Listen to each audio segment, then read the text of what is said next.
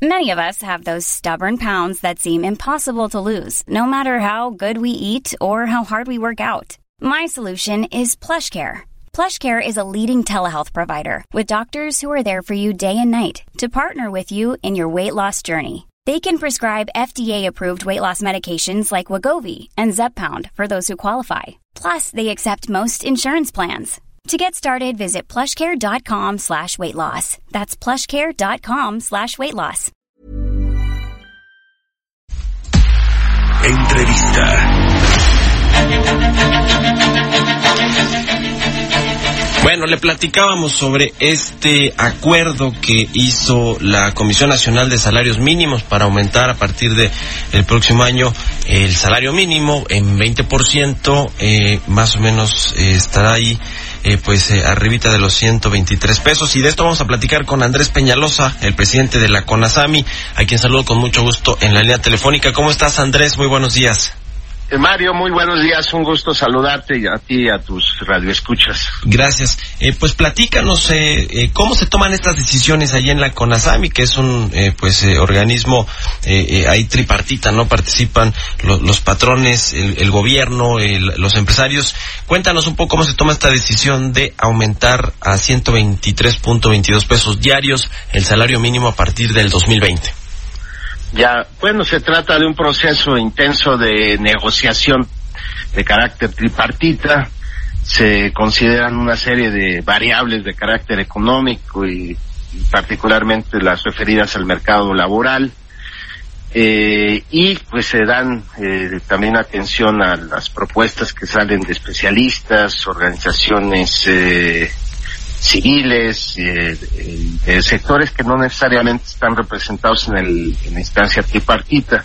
De manera que ya eh, en diciembre pues se, tiene, se cuenta con la información, con los acuerdos, como toda negociación, eh, pues hay que buscar el punto de balance, el equilibrio, y en esta ocasión pues siempre anteponiendo el interés de, del país, de los trabajadores y refrendar una política anunciada desde la presente administración de una recuperación ciertamente gradual, prudente, responsable, pero decidida de recuperación del poder adquisitivo de las eh, personas que reciben hasta un salario mínimo.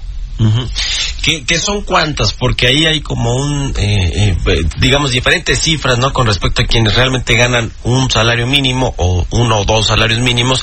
Eh, se habla de entre que 8 o 9 millones de mexicanos que, que perciben este ingreso, pero eh, buena parte de ellos están en el mercado informal, ¿no? Yo creo, creo que ayer o antier la secretaria del Trabajo, Luisa María Alcalde, comentó que eran más o menos 3.5 millones de mexicanos quienes se beneficiarán directamente, ¿no?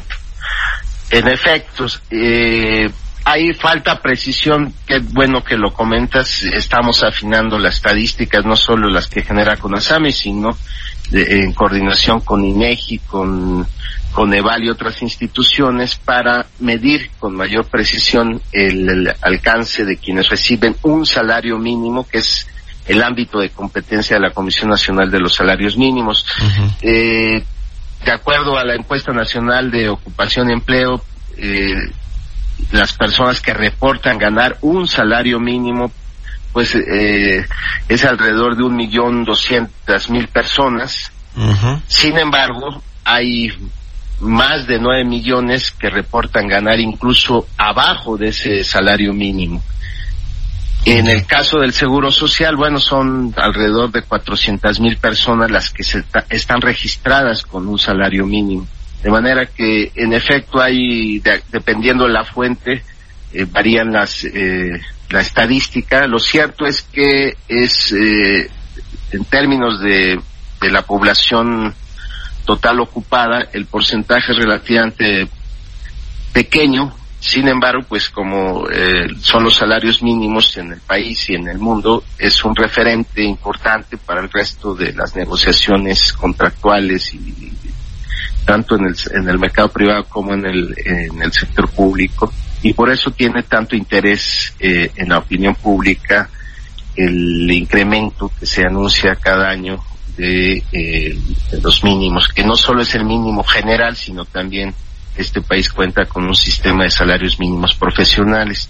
En esta ocasión, déjame comentarte, Mario, se incluyó por primera vez eh, el monto independiente de recuperación, que es un mecanismo ideado en términos de aportación absoluta en pesos y centavos para eh, contribuir a una pronta recuperación del, poder adquisitivo de los salarios. En esta ocasión se dispuso un monto de 14 pesos con 67 centavos, sí.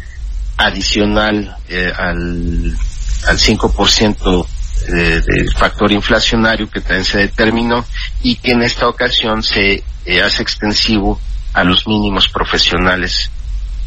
Y eso es un aspecto también a destacar.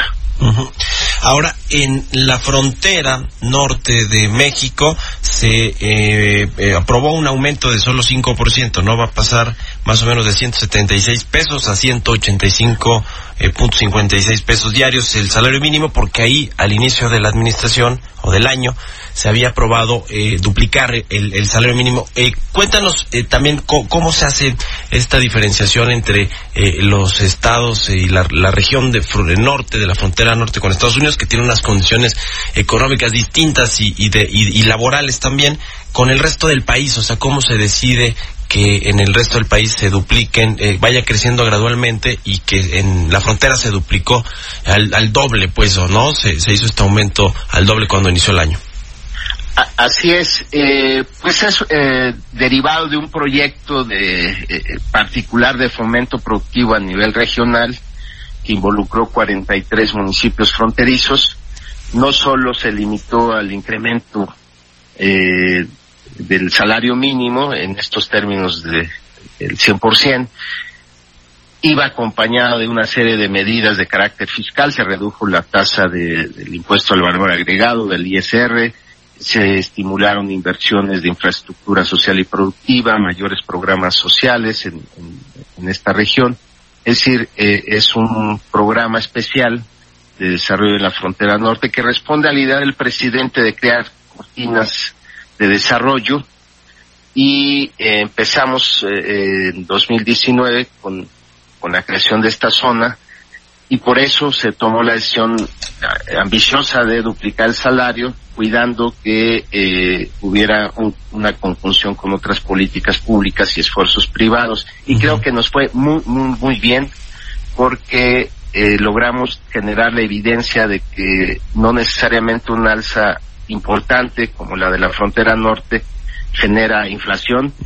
Te diría, el, eh, se prevé que el cierre de la inflación en términos generales sea del 3%, en la frontera pues apenas superará el 1%. Eh, y en ese sentido tampoco hubo la mortandad de empresas como se presagiaba, no se alentó el desempleo, la informalidad, y eso pues ayuda para tener confianza de que la política de recuperación salarial pues va en la ruta correcta, porque además tiene un impacto eh, de carácter económico y nosotros estamos ciertos de que eh, será esta medida del incremento del 20% que no se había dado en términos reales desde 1975 va a contribuir a una pronta reactivación de la dinámica económica del país. Pues que así sea y sí se las debíamos a los trabajadores. Este es un asunto de justicia social, como decían eh, pues muchos de los funcionarios de este gobierno. Muchas gracias Andrés Peñalosa, presidente de la Comisión Nacional de Salarios Mínimos, por habernos tomado la llamada. Igual, Mario, fecundo día. Que estés muy bien, muy buenos días. Vamos a hacer. Mom deserves the best, and there's no better place to shop for Mother's Day than Whole Foods Market. They're your destination for unbeatable savings, from premium gifts to show-stopping flowers and irresistible desserts. Start by saving 33% with Prime on all body care and candles. Then get a 15-stem bunch of tulips for just $9.99 each with Prime. Round out Mom's menu with festive rosé, irresistible berry chantilly cake, and more special treats. Come celebrate Mother's Day at Whole Foods Market.